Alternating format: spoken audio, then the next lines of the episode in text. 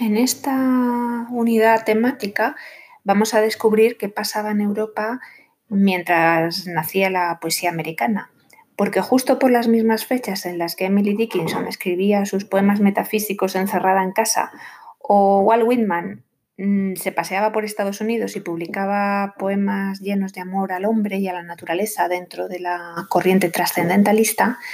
en Europa surgía una literatura distinta que se preocupaba sobre todo por la belleza, la belleza por encima de todo. Lo que ocurre es que relacionaban la belleza con lo artificioso y también con lo perverso, con la decadencia, incluso con la muerte.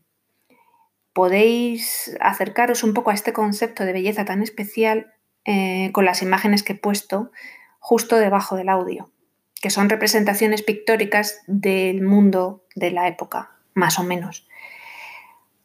Hojas de hierba el libro de Whitman se editó en 1855 y justo dos años después se publica el libro poético fundamental en Europa, que es el que abre las puertas a la poesía de la modernidad y se titula Las flores del mal. Simbólicamente ya desde el título encarnan dos concepciones de la vida y del arte diferentes. El uno parece representar con esas hojas de hierba frescas la pujanza de un nuevo país y una naturaleza todavía salvaje,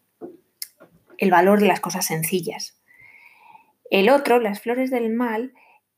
remite a una Europa ya vieja, de algún modo decadente,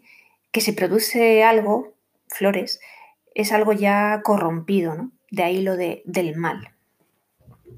En cuanto a los ejercicios, los que van del 1 al 5 en conjunto valen un punto.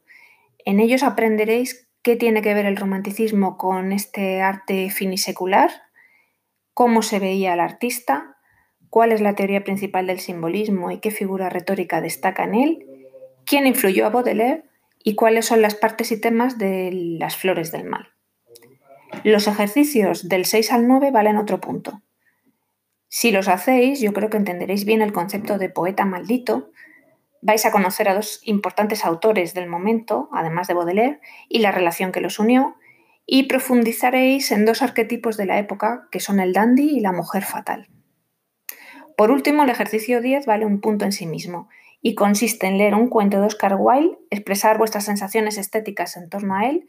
y relacionarlo con todo lo que habéis aprendido en los apuntes o si habéis hecho los ejercicios anteriores en todos los ejercicios.